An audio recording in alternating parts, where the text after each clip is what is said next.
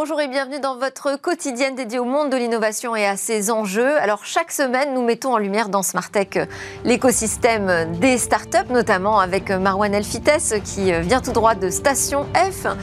Et euh, souvent, les plus visibles adressent les questions de transformation numérique, à la fois de la société, de nouveaux usages, mais aussi des entreprises. Il y en a certaines qui sont un petit peu moins mises en lumière. Ce sont celles qui euh, produisent des outils de développement qui permettent cette transformation numérique de la société. Et c'est elles que nous allons euh, mettre à l'honneur aujourd'hui dans la séquence Launchpad, puisque le printemps, c'est le printemps des développeurs, avec beaucoup de conférences qui leur sont adressées. Et puis au cœur de cette émission, on va parler du pass sanitaire. C'est le jour J, le premier jour d'entrée en vigueur du pass sanitaire en France. Alors, euh, à qui s'adresse-t-il? Comment faire pour se le procurer?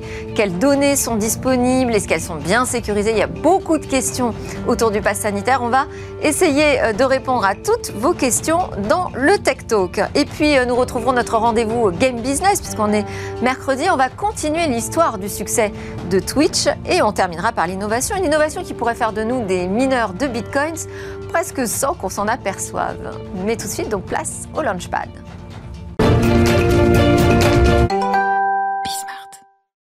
Alors cette séquence Launchpad, vous le savez, c'est l'occasion de découvrir à travers les récits de Marwan Elfites ce qui se passe dans les coursives de Station S, le plus grand campus de start-up d'Europe. Bonjour Marwan. Bonjour.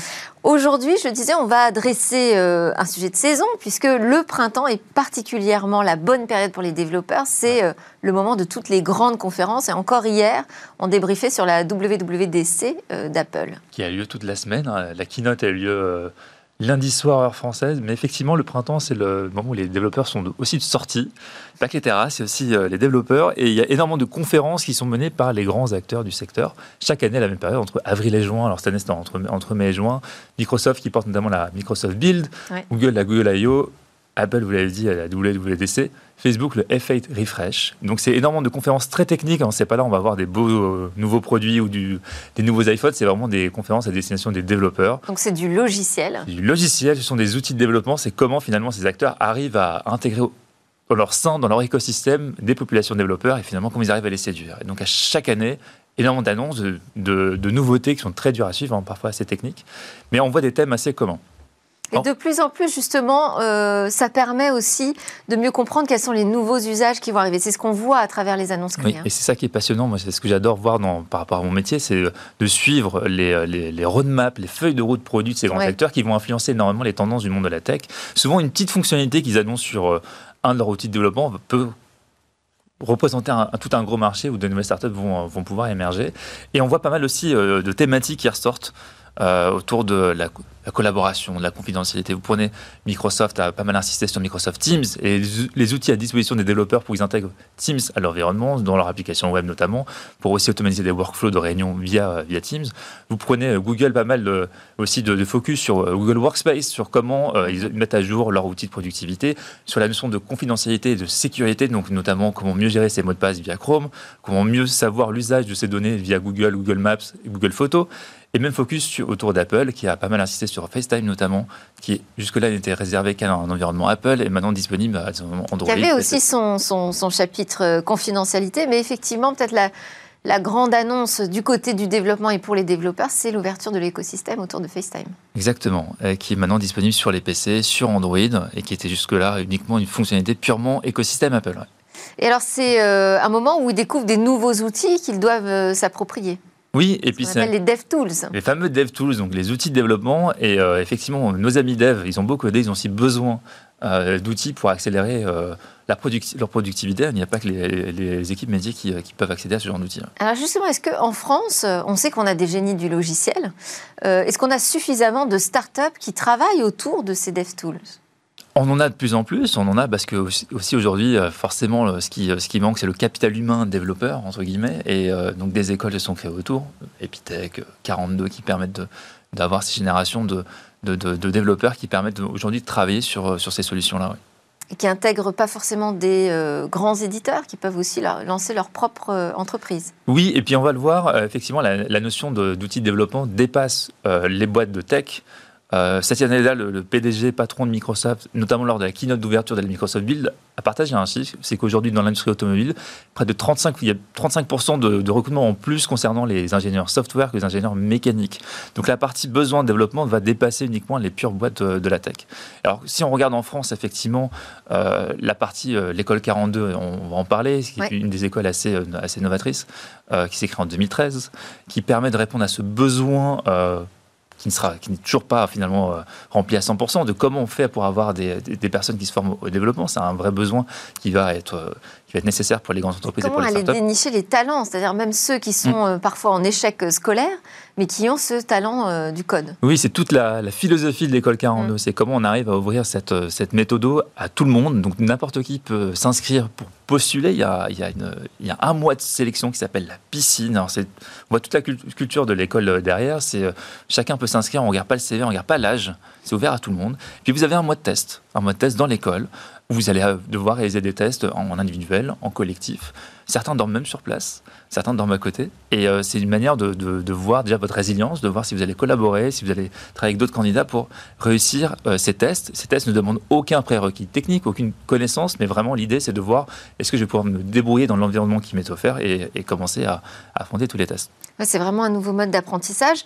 Euh, la grande actualité pour vous, c'est que Station, pardon, Station F, oui, accueille un nouveau programme, mais c'est surtout que l'école 42 a décidé de lancer un accélérateur. Oui, tout, simplement, en effet. Alors, c'est, ça a l'air assez. Euh, c'est nouveau, effectivement. C'est la première fois qu'il y a un incubateur officiel euh, porté par l'équipe de 42 et il s'est lancé ce lundi, il y a deux jours, à Station F. Très, très, très content d'avoir cette entreprise cousine, finalement, qui arrive, à, qui arrive à Station F. Mais on le voit déjà dans la méthode de l'école, euh, que ce soit la sélection ou même la pédagogie. Il n'y a pas de prof, il n'y a pas de cours à 42. Tous les élèves sont autonomes, ils doivent réaliser leur projet eux-mêmes, ils doivent s'auto-évaluer. Et donc, euh, vous faites un exercice de code, vous allez avoir différentes évaluations de la part d'autres élèves. Il n'y a pas une seule réponse qui va être intégrée. Vous allez euh, pouvoir avoir différentes manières, différents feedbacks sur la manière dont vous avez fait votre, votre exercice.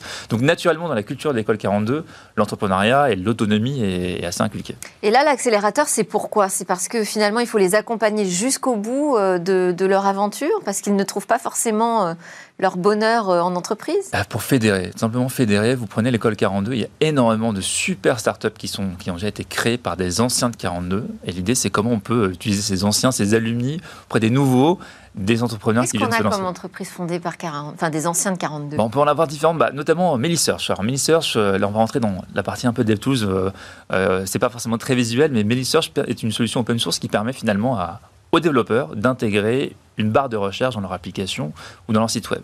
Il y a beaucoup d'entreprises qui vont le faire de zéro, elles ont les moyens, elles vont recruter des développeurs, elles vont tout coder de zéro. Là, l'idée, c'est comment j'arrive avec une brique finalement préconstruite pour avancer beaucoup plus vite et avoir l'outil de recherche le plus pertinent, performant, parce que ça impacte énormément l'expérience utilisateur. Alors, Melisearch peut notamment ressembler à Algolia, mais Algolia euh, va être plus en mode SaaS. Melisearch, c'est vraiment en mode open source qu'on installe sur son propre serveur. Euh, solution qui compte déjà près de 10 collaborateurs, qui a été il y a pas de 3 ans. Et qui a levé 1,5 million et demi d'euros. Euh, autre exemple Ponycode. Alors, Ponycode est, est aussi passé par Station F, mais non pas par le programme 42 qui n'existait pas à date, mais par le programme Microsoft. Ponycode est une solution qui a levé près de 3 millions d'euros, fondée par un entrepreneur en série, qu'on a sa troisième entreprise, qui a vendu les deux précédentes, avec ça, à Soprasteria et à SAP d'Otaio. Et donc, effectivement, euh, cette startup est très, très regardée, qui a, elle compte près d'une vingtaine de collaborateurs, a été créée il y a deux ans, permet finalement de fournir un code de haute qualité, sans effort, en automatisant ce qu'on appelle les tests unitaires grâce au machine learning. Alors, les tests unitaires, c'est lorsque le développeur va coder, il va devoir tester la partie de son code et s'assurer du bon fonctionnement. Grâce à Ponycode, on va pouvoir le faire de manière assez automatisée. Automatisé, Et selon les dires du fondateur, près de 80% des tests unitaires sont automatisables grâce à Ponycode, qui a déjà analysé des millions de lignes de code et va pouvoir corriger finalement le, les codes des développeurs. Ça, c'est une des clés, l'automatisation dans le soft. Euh, on va peut-être parler, quand même, essayer de mettre en lumière très rapidement. Très rapidement, oui. Mais euh, les premières startups du programme. Ah, il y en a près d'une dizaine. Je n'ai pas, euh, pas encore eu le, le, bonheur de les rencontrer, mais elles sont arrivées lundi. On va en avoir notamment Miltry Security qui, qui permet s'intéresser à la sécurité des données. Alors, je ne vais pas rentrer dans la, partie technique, mais les données, vous pouvez très bien les assimiler au monde du, pétrole. On dit que c'est l'or noir du 21e siècle.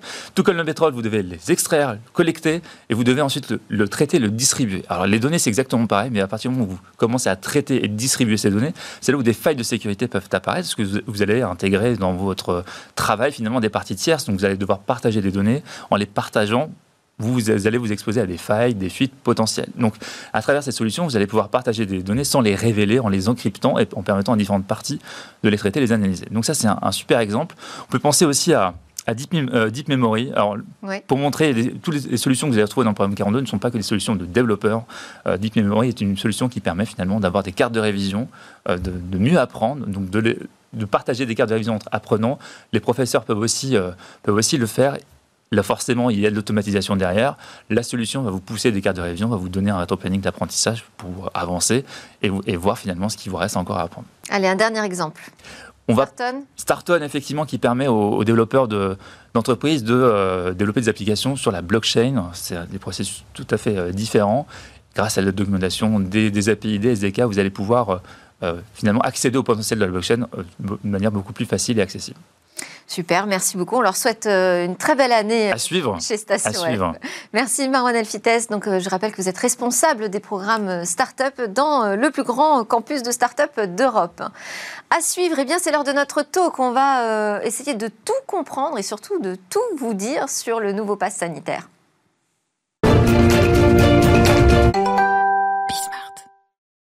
Alors c'est le top départ aujourd'hui du pass sanitaire français. On est le jour J donc d'un nouveau dispositif qui accompagne aussi une nouvelle étape du déconfinement, euh, dispositif totalement inédit. Donc euh, pour apprendre à le découvrir et mieux le comprendre, euh, j'ai convié des spécialistes du sujet dans Smartech, notamment Thibault Langsade, président directeur général du groupe Jouve, qui est une entreprise spécialisée dans l'accompagnement des transformations numériques, notamment dans le secteur de la santé.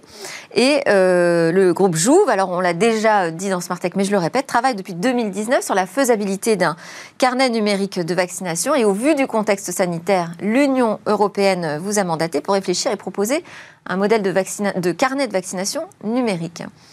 Euh, avec nous également Nacera Bekat, juriste à la direction de la conformité de la CNIL, qui est euh, le régulateur euh, chargé de la protection de nos données personnelles. Et la CNIL vient de rendre public, puisque c'était hier en fin d'après-midi, son second avis sur le pass sanitaire, dont l'entrée en vigueur, on l'a dit, est aujourd'hui. Alors, Nacera Bekat, est-ce que vous pouvez nous dire en quelques mots ce que contient l'avis de la CNIL alors, comme vous l'avez dit, euh, c'est un second avis. La CNIL s'est prononcée à la fois sur le principe même du pass sanitaire et sur les modalités de sa mise en œuvre.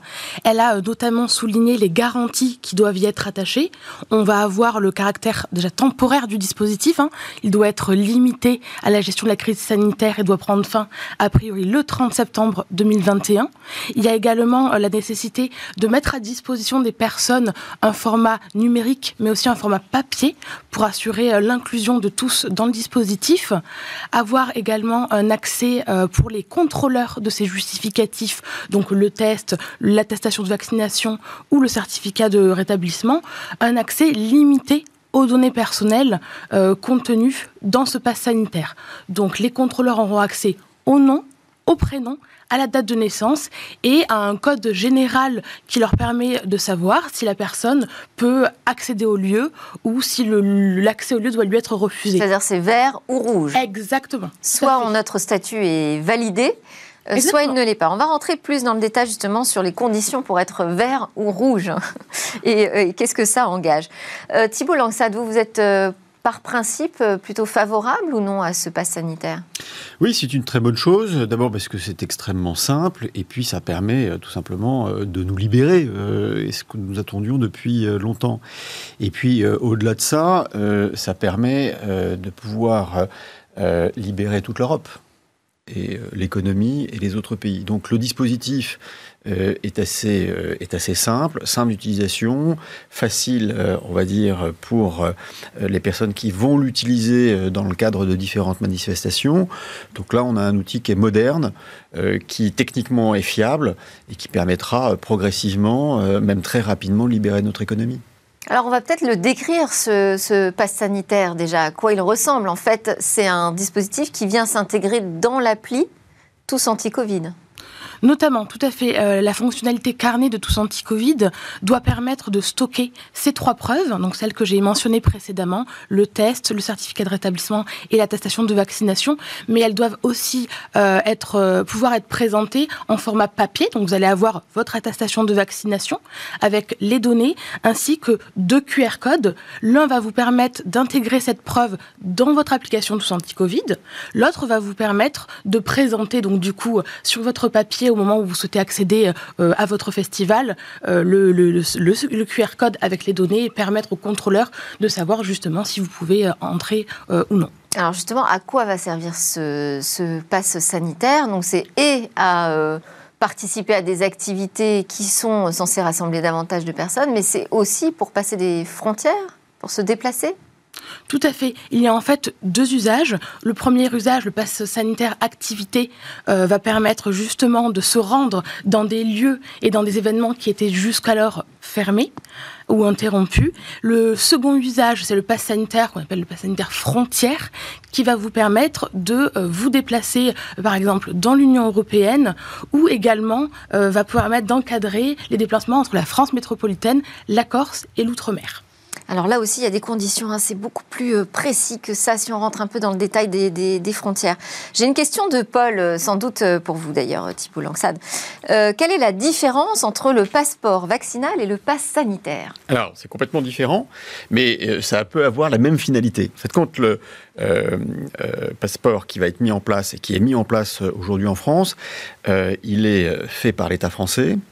Euh, de façon extrêmement fiable, puisque si vous allez vous faire vacciner, si vous faites un test PCR, à, l'issue euh, des résultats, on vous donnera par mail euh, on va dire, votre, le, résultat, qui vous donnera un QR code. Ce QR code, vous le mettrez dans Tous Anti-Covid, qui vous permettra d'avoir le certificat conforme pour pouvoir participer à des événements ou pour pouvoir voyager.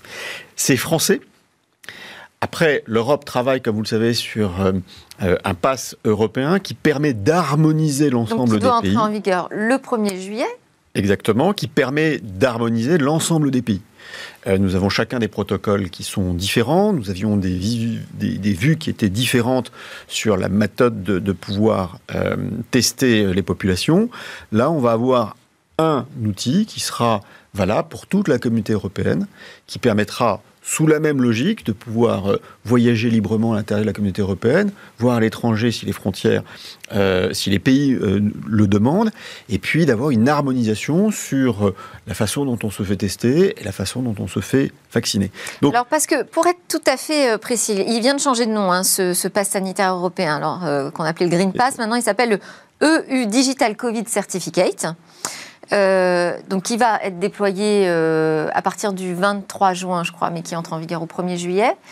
Euh, ce ne sera pas la même chose que le carnet vaccinal numérique. Hein. le carnet vaccinal, c'est le, carnet vaccinal qui avait été... Le carnet vaccinal et de l'autre côté un pass dans lequel on pourra avoir et son carnet vaccinal et sa preuve de test. J'ai envie de dire, si, si, demain vous partez en Guyane, vous avez besoin d'être vacciné contre la fièvre jaune. Et donc, euh, euh, l'idée au départ de la communauté européenne, c'est de pouvoir regrouper les vaccins qui nécessitent, on va dire, euh, un, un, référencement et d'avoir un cadre interopérable pour l'ensemble des pays. C'est ce qui a été fait au travers de la commission Chaféa. Et puis très vite, nos travaux ont dû accélérer pour pouvoir eh rendre compatible l'ensemble de nos travaux à la crise Covid. Donc, euh, le, carnet vaccinal est une carte qui permettra de loger l'ensemble des vaccins, que ça puisse être lu dans toutes les langues de la communauté européenne, mais ne délivre pas un certificat qui permettra de rentrer euh, à Roland-Garros en ce moment ou euh, à d'autres manifestations de traverser les frontières. on ne va pas se substituer. personnes là, à Roland-Garros dès aujourd'hui. Voilà, donc il ne se substitue pas à ce passe européen qui va permettre à l'ensemble des Européens de pouvoir voyager au travers de la communauté européenne. Alors, pour revenir sur cette question euh, de passe français, passe européen, si j'ai bien compris, mais vous allez me, le confirmer, Nasser Abekat, le passe euh, sanitaire français qui est lancé aujourd'hui sera automatiquement euh, converti en passe européen? Au 1er juillet ou même au 23 juin? Tout à fait. Euh, L'idée, c'est de ne pas démultiplier les dispositifs. Donc finalement, euh, vos, fameux QR codes qui, vont évoluer à partir du 21, euh, sauf erreur de ma part, juin, pour devenir un code européen, vont pouvoir être utilisés lors de, votre lors de vos voyages, lors de vos déplacements, mais également euh, au niveau national lorsque vous souhaitez entrer dans des lieux qui sont soumis au pass sanitaire. Et, on a précisé euh, dans, notre communication, dans notre avis, que ces lieux doivent être, euh, euh, doivent être ceux qui permettent de grands, grands rassemblements, donc à l'exclusion de tout ce qui est lieu de la vie quotidienne. Donc le pass sanitaire ne pourra pas être demandé à l'entrée d'un restaurant lorsque vous souhaitez vous rendre sur votre lieu de travail ou dans des commerces. Et c'est une garantie essentielle. Oui, alors ça, répond un petit peu à la question de Gabriel sur le caractère obligatoire ou non du pass sanitaire. Tout à fait. Il y a un caractère obligatoire pour euh, certains lieux qui impliquent de grands rassemblements de personnes. L'idée, comme l'a rappelé la CNIL dans son avis, c'est de limiter le risque de contamination dans des endroits qui euh, portent des risques très particuliers. Donc les lieux de la vie quotidienne doivent en être exclus. Et c'est une garantie euh, qu'a souligné la CNIL dans ces deux avis et qui a été intégrée dans les textes qui vont encadrer ce pass sanitaire. Alors, j'ai euh, imprimé la liste des lieux où il sera obligatoire. Euh, c'est une liste qui sera mise à jour toutes les deux semaines, a priori. Pour l'instant, euh, j'y ai noté, par exemple, euh, le festival d'Angoulême, le festival de Cannes, les Vieilles Charrues, la Ligue 1 de football. Donc, on voit que c'est des rassemblements très importants, surtout qui sont visés par ce caractère obligatoire. Réponse donc à Gabriel. J'avais une autre question. c'est Zoé qui demande quelles sont les modalités pour récupérer ce pass sanitaire. Alors, s'agissant, euh, donc comme je l'ai dit, le pass sanitaire, vous avez trois types de justificatifs. Vous avez l'attestation de vaccination et le test. Les modalités de récupération, ça va être soit euh, votre professionnel de santé va vous fournir euh, au format du coup papier ces justificatifs, soit vous allez pouvoir les récupérer en ligne via des plateformes dédiées. Vos tests, vous allez pouvoir les récupérer sur la, plate la plateforme pardon, sidep.gouv.fr, tandis que l'assurance maladie a mis à disposition de ses usagers euh, une plateforme dédiée pour pouvoir récupérer l'attestation de vaccination. Sur le type de données euh, accessibles, euh, vous avez vu aujourd'hui ce qui est contenu dans le, le, Alors on a dit en fait ce qui va être visible dans l'application, ça va être le nom, le prénom, la date de naissance et puis euh, vert ou rouge Est-ce que on est euh, valide pour accéder donc à l'endroit qui demande ce pass sanitaire ou est-ce qu'au contraire euh, on n'a pas les conditions euh, remplies Ce sera le même schéma pour euh, le passeport vaccinal Oui, on, on, est, on est sur, une, sur un alignement. Très peu d'informations visibles. Très peu d'informations visibles et finalement vous, vous, vous, on extrait l'information qui est la plus pure, qui est votre nom, vous l'avez dit très justement, votre prénom, et puis si vous avez un test, quelle est la nature du test? Est-ce qu'il est positif ou négatif? Et la date à laquelle il a été fait, ce qui fait que souvent on demande des tests de moins de 72 heures pour voyager. Donc ce sera en plus très visuel parce que vous savez tout de suite s'il est de plus ou de moins de 72 heures. Donc on a une, une information stockée sur le mobile qui est très épurée euh, et qui permet juste de savoir très exactement où on en est. Euh, on n'a pas d'autres informations. Euh... L'hôte ou l'hôtesse de la compagnie aérienne ne verra finalement pas grand-chose. Ah, ne verra le nom, le prénom, la date de naissance. Elle, elle devra vérifier cette Elle vérifiera Bah, elle le vérifiera avec le passeport quand vous vous embarquez euh, au travers de l'avion. Et puis elle verra un papier d'identité. si le test est de plus ou moins de 72 heures ou s'il y a une deuxième vaccination qui lui permet de pouvoir euh, voyager. Alors, ouais, ben on y vient justement. Les conditions pour être vert et rouge. Alors, expliquez-nous. Alors, ces conditions, euh, elles sont trois, c'est ça, hein? fixes. trois Trois conditions, conditions pour être euh, accepté dans un endroit qui requiert le pass sanitaire? Alors, vous avez les conditions sont très variables en fonction de si vous vous trouvez dans le pass activité ou dans le pass frontière. Okay. Pour le pass activité, c'est plutôt simple, j'allais dire, les règles sont plutôt simples. Euh, soit vous avez été, euh, vous avez euh, subi un cycle complet de vaccination, soit vous êtes en mesure de présenter un test euh, positif de plus de 15 jours et de moins de 6 mois pour prouver que vous, avez, vous êtes rétabli à une infection antérieure à la Covid, et soit vous avez un test négatif de moins de 48 heures pour le pass acti activité. Et un certificat de rétablissement ne suffit pas, hein, rédigé par le médecin, si j'ai bien suivi. Alors le certificat, qu ce qu'on appelle le certificat de rétablissement, c'est en fait un test positif qui date de plus de 15 jours et de moins de 6 mois et qui prouve qu'on est immunisé ah donc ça, pendant ça un certain fonctionne temps. pour euh, la partie activité? Tout à fait. Pas forcément pour euh, la partie déplacement? Si, tout, ces, ces, trois attestations vont fonctionner également Parce qu'on a vu la Corse qui, qui, refusait justement euh, d'accepter les voyageurs qui euh, fournissaient uniquement un certificat de rétablissement. Et ensuite, c'est pour ça que les règles sont beaucoup plus complexes pour l'usage euh, déplacement, où là, euh, les pays de, de l'Union européenne, par exemple, vont pouvoir avoir leurs règles qui pourront donc être différentes selon le cas où vous voulez aller en Italie, par exemple, en Allemagne ou en Hongrie. Donc les règles pour les déplacements sont un peu plus complexes que les règles pour le pass sanitaire purement national et qui vous permet d'aller, de vous rendre dans certains lieux, euh, établissements soumis à cette obligation. Bon, alors, je ne sais pas si on a pu passer les questions, mais là on a répondu en même temps à Sarah, à Tom et à Clara. Euh, j'avais une question, moi, de Laurent. Euh, qui s'interroge en fait. Il dit le QR code reçu lors de l'injection d'une première dose euh, de vaccin, à quoi sert-il finalement? Parce qu'il ne suffit pas à obtenir euh, cette validation du pass sanitaire. Sur votre attestation de vaccination, vous avez euh, un champ qui s'appelle le statut vaccinal qui va être terminé ou non. Et en effet, euh, vous, allez pouvoir euh, vous déplacer ou vous allez pouvoir euh, entrer dans un festival ou dans un des lieux qui sont soumis au pass sanitaire si votre statut vaccinal est terminé. Donc ce premier QR code, à quoi sert-il? La première attestation de vaccination? Oui, qu'on reçoit euh, quand une fois qu'on se fait une première injection euh, de vaccin, on repart avec un petit QR code. Alors c'est pas forcément en fonction du, de, de, de, si j'ai eu une première injection. Une première injection peut être suffisante en fonction de l'état de la personne. Par exemple, pour certaines personnes qui ont eu la Covid, euh, elles peuvent n'avoir besoin que d'une seule injection et donc du coup avoir un statut vaccinal terminé. Et on n'aura pas besoin d'aller chercher ou charger un autre QR code sur le site de la Caisse d'assurance maladie, sur Amélie par exemple? Lorsque vous avez lorsque vous avez besoin d'une seule dose et que vous avez un statut vaccinal terminé, c'est le seul document que vous allez avoir, en tout cas pour Aucune la autre de démarche euh, à faire. Alors il y a évidemment la question de la sécurité. J'imagine que vous travaillez beaucoup dessus, Thibault Langsade. Euh, on a vu donc, euh, on a entendu même Air France constater plusieurs tentatives de fraude. On parle de plusieurs tentatives de fraude par semaine, avec des faux résultats de tests qu'on peut télécharger sur, de, sur le web.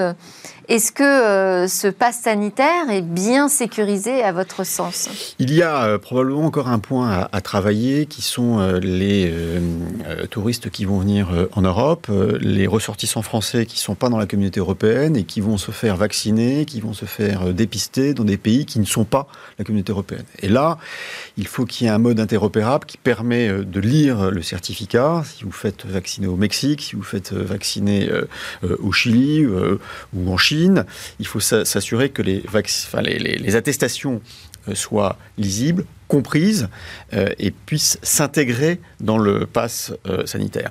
Et là, pour le moment, il y a encore un petit développement à faire pour s'assurer que tout soit bel et bien interopérable. J'ai envie dire que pour la France, c'est d'une fiabilité testée. pour l'Europe, l'interopérabilité est terminée d'un point de vue technique euh, il y a encore de l'harmonisation politique, et vous l'avez dit très justement, certains pays seront plus ou moins exigeants euh, en fonction de leurs propres règles. Euh, voire de décrets qu'ils peuvent prendre à l'instant T quand vous avez un avion qui arrive et qui décide de dépister l'ensemble de l'avion. Donc, il y aura des protocoles qui seront adaptés. Pour les ressortissants français ou pour les étrangers qui vont venir, il faut euh, travailler encore sur l'adaptation des documents, lire ces documents pour pouvoir après donner euh, le vert, le orange ou le rouge qui leur permettront de pouvoir vivre normalement à l'intérieur du pays. on peut peut-être préciser aussi qu'il n'y a pas de nouveaux fichiers créés euh, pour euh, ce pass euh, sanitaire, en fait, c'est issu de deux fichiers préexistants. Tout à fait, qui sont du coup SIDEP, le fichier des tests, et le SI vaccin, donc le fichier D'un côté hébergé par la Caisse primaire d'assurance maladie, et de l'autre Tout à fait, Caisse primaire d'assurance maladie. c'est ça? Tout à fait, madame. C'est cela. Donc, euh, pas de création de nouveaux fichiers. Et il faut avoir en tête, et la CNIL l'a rappelé dans ses deux avis euh, mentionnés euh, précédemment, que les données qui vont être utilisées pour la vérification du pass sanitaire ne peuvent en aucun cas être conservées ni par un quelconque serveur, ni par l'application Tous Anti-Covid Vérif qui va servir au personnel habilité. Euh, Parce que là, c'est une extraction donc, de ces, qui vient de ces deux fichiers qui est stockée dans le téléphone. Tout à fait. Vous allez récupérer du coup vos justificatifs que vous allez décider de. Donc ça ne part pas sur un serveur distant, c'est ça que je veux dire. Alors il faut, il faut différencier le moment où je vais récupérer ces preuves. Je vais les intégrer sur mon téléphone si je le souhaite, via l'application par exemple, tout à fait anti, tous anti-Covid. Ça reste en local. Et lors de la lecture, au moment où je vais vouloir par exemple entrer au, dans le festival, au moment de la lecture, euh, dans un premier temps, il est possible que certaines données euh, soient transmises à un serveur pour qu'il puisse interpréter les données et euh, que les données soient ensuite euh, visualisées sur l'application tous anti-Covid vérifie. C'est là où on a une partie qui part sur un serveur distant. Exactement. Et ce qu'il faut savoir, c'est que la CNIL, dans sa délibération euh, publiée hier, a invité le gouvernement à euh, adopter l'architecture la plus finalement protectrice possible, et euh, notamment pour le pass sanitaire activité, de passer sur un système complètement décentralisé où aucune donnée ne serait transmise à un serveur, mais ça resterait purement en local, avec la possibilité, sans connexion finalement, de pouvoir euh, de pouvoir vérifier la validité des justificatifs présentés. Merci beaucoup pour euh, vos éclairages à tous les deux. Merci à Nasser Abekat, juriste au service des affaires économiques de la CNIL, et à Thibault Langsad, président directeur général du groupe Jouve. J'espère qu'on aura répondu euh, à quelques-unes de vos grandes questions sur ce nouveau pass sanitaire qui arrive aujourd'hui en France. Juste après la pause, eh bien, on retrouve Game Business. On va continuer avec l'aventure formidable, on peut dire, de Twitch.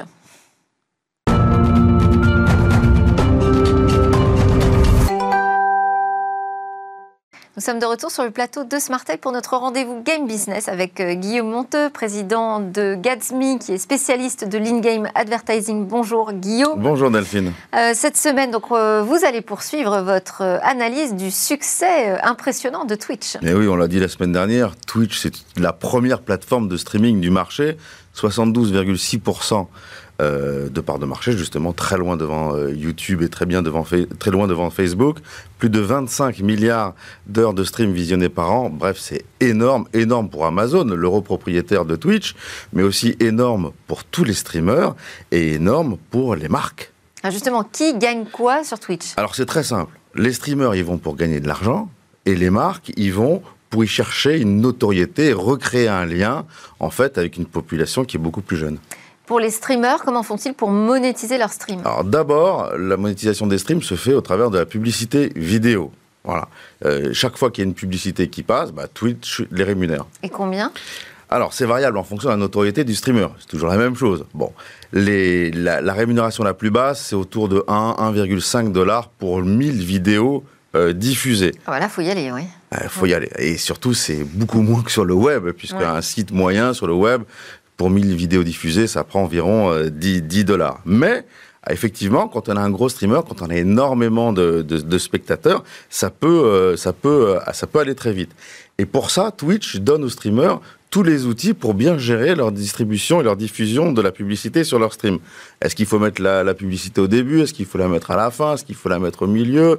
Quel est le, le, temps euh, euh, optimal de, tunnel de pub? Euh, Comment j'espace mes différentes pubs? Bref, il permet aux différents streamers de s'organiser en véritable régie pour maximiser les revenus. CNN estime que un abonné euh, rapporte environ 2,5 euh, dollars euh, à, un streamer. Ça fait quand même pas mal. Si je prends par exemple l'exemple de Gotaga, 3 millions d'abonnés, bah, ça veut dire quand même qu'il gagne plus de 7,5 millions de dollars par an. Ah oui, ça laisse songeur. Il y a aussi beaucoup de streamers qui travaillent sur les placements de produits. Oui, alors là, c'est là que c'est là le, génie de Twitch. Alors, les streamers ont toujours la possibilité d'aller voir les marques pour euh, discuter avec elles des éventuels placements produits. produits. Mais le génie de Twitch, c'est de désintermédier la relation qui peut exister entre les marques et les streamers en recourant au principe du bounty board. Bounty board, on explique. le bounty board, bah oui, parce que c'est quand même compliqué pour un streamer d'aller voir des marques, de contractualiser. De, bon. Euh, et en fait, Twitch organise une zone au sein de sa plateforme qu'on appelle le Bounty Board. Dans on laquelle... peut dire Bounty, nous, en France, quand même. On peut dire Bounty, mais Bounty, moi, ça me donne faim. Alors, je dis, alors, je dis, Bounty. Dans lequel les marques vont euh, défier euh, les streamers. Et contre ces défis, bah, il y a une rémunération des marques. Alors les défis, ça peut être jouer à un jeu devant une certaine population, devant une certaine audience, ou alors ça peut être regarder une vidéo et en parler de manière bienveillante après avec son chat. Par exemple, c'est un Activision qui va proposer euh, pour 100 dollars, par exemple, euh, à un streamer de jouer à Call of Duty pendant, pendant une heure et euh, devant une audience en moyenne autour de 10 000, de 10 000 personnes en simultané euh, sur l'heure. En fait, Twitch est le juge de paix pour savoir si le défi a été effectivement relevé dans les chiffres et dans l'audience. Et c'est lui qui dit à la marque, oui, le défi a été bien relevé, payez donc le streamer. Alors, il y a le partage euh, de revenus sur les abonnements qui doit être une source intéressante hein, euh, de revenus. Que disent les chiffres? Publicité, le bounty board, effectivement, l'argent qui vient aussi des abonnements. Twitch reverse 50% des revenus par abonné. Là aussi, c'est négociable, c'est variable en fonction de la notoriété. Ça peut même aller jusqu'à 70% reversé par Twitch aux, streamers les, plus connus. À 5 euros l'abonnement, il y a des abonnements même à 25 euros, ça peut aller très vite. Toujours le fameux de Gotaga, euh, avec ses 3 millions d'abonnés, typiquement, par mois, eh ben, il peut prendre un peu plus de euh, 25 000 euros par mois, ça fait quand même pas mal. Alors attendons, attention, je parle beaucoup de Gotaga, je parle beaucoup des gros steamers, je donne des gros chiffres, 7 millions, 22 000 euros par mois. Euh, il faut être très très clair, hein. c'est de l'argent qui est absolument mérité, c'est énormément de travail pour avoir une telle communauté et pour effectivement la garder et l'animer. Euh, on voit aussi de plus en plus de marques médias sur Twitch. Alors les marques médias, bon, elles vont pas chercher l'argent, elles vont chercher à rejoindre une, population qu'elles ont du mal à, toucher euh, en, en, propre, en intrinsèque, et donc elles vont euh, chercher un public qui est, qui est, plus jeune.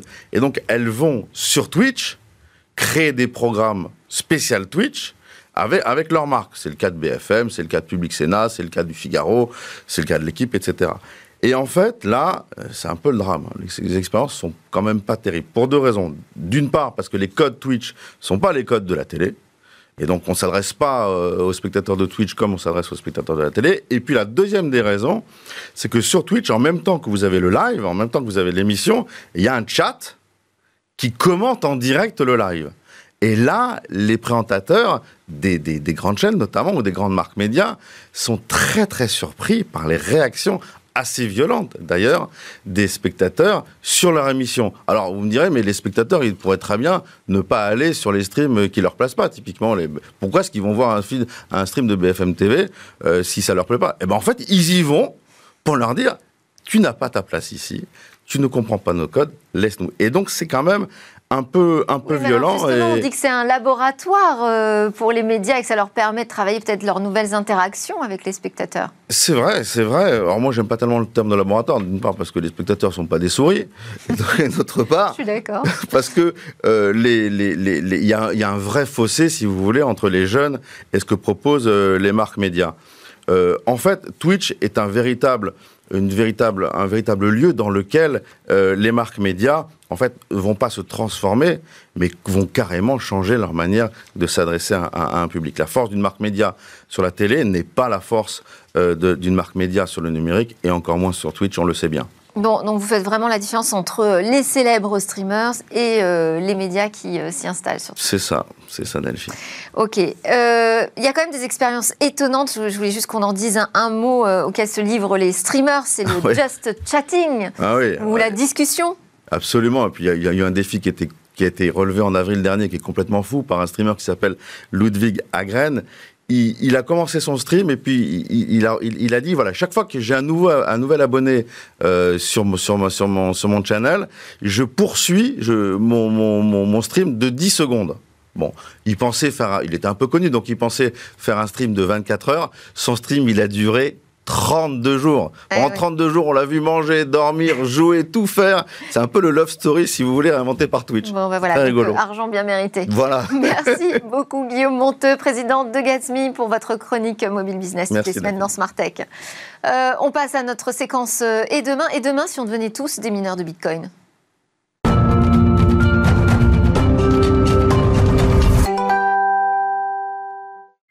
Bonjour Cécilia Sévry. Alors comme ça, demain, nous pourrions tous devenir des mineurs de crypto-monnaies. Oui, d'abord je vous parle du constructeur canadien Daymac qui vient de présenter son tout dernier modèle de voiture électrique qui s'appelle Spiritus. Un modèle 3 roues, c'est sa spécialité.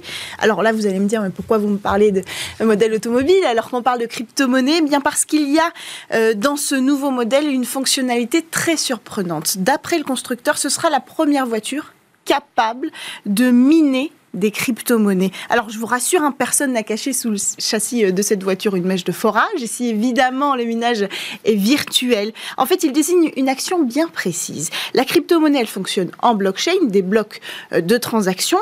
Et puisqu'il n'y a pas d'autorité centrale, euh, chaque bloc contient l'historique complet des transactions réalisées. Donc il faut, grâce à des calculs assez importants, sécuriser, créer puis sécuriser tous ces blocs. C'est ce qu'on appelle le minage, euh, créer et sécuriser, verrouiller tous ces blocs. Alors vous l'avez dit, euh, ça requiert quand même euh, d'importantes ressources de puissance de calcul. Exactement. Donc c'est pour ça que généralement c'est pas très rentable, pas toujours rentable pour les particuliers, parce que évidemment, il faut le rappeler, les mineurs sont rémunérés, c'est ce qui rend attrayante cette activité. Le problème c'est que de tels calculs c'est très gourmand en énergie. Donc, la plupart du temps, ça revient plus cher d'utiliser toute cette énergie que de revendre euh, cette technologie. Et c'est là, justement, qu'intervient le constructeur automobile. Le véhicule, il embarquera une plateforme informatique euh, basée sur un processeur graphique. Et ce processeur, il sera capable d'offrir la puissance de calcul dont on a besoin pour miner de la crypto-monnaie.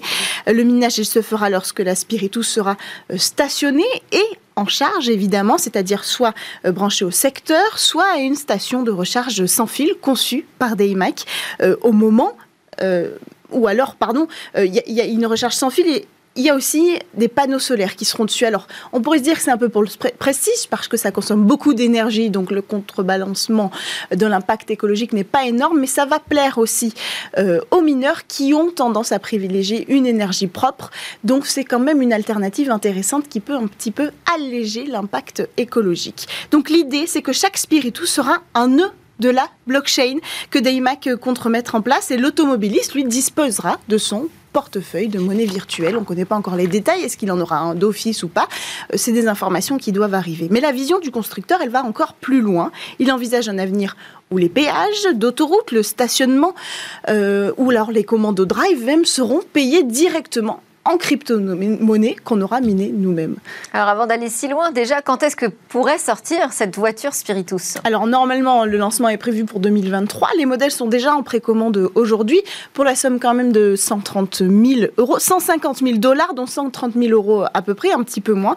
Mais un premier prototype doit arriver d'ici septembre, donc on va pouvoir vérifier si ça fonctionne, comment ça fonctionne et on vérifiera aussi si d'ici là, là d'autres tweets ne seront pas venus euh, endommager un petit peu cet engouement pour les crypto-monnaies. Ah bah c'est sûr qu'Elon Musk pourrait être jaloux d'une nouvelle voiture qui Il pourrait. Merci beaucoup Cécilia Sévry. Merci à tous de nous avoir suivis. J'espère que vous aurez apprécié euh, cette édition euh, dédiée à la fois au monde du développement, de l'innovation, mais aussi au pass sanitaire qui s'impose dès aujourd'hui en France. À suivre, c'est le lab où viennent pitcher les entreprises du numérique et puis nous on se dit à demain pour de nouvelles discussions sur la tech.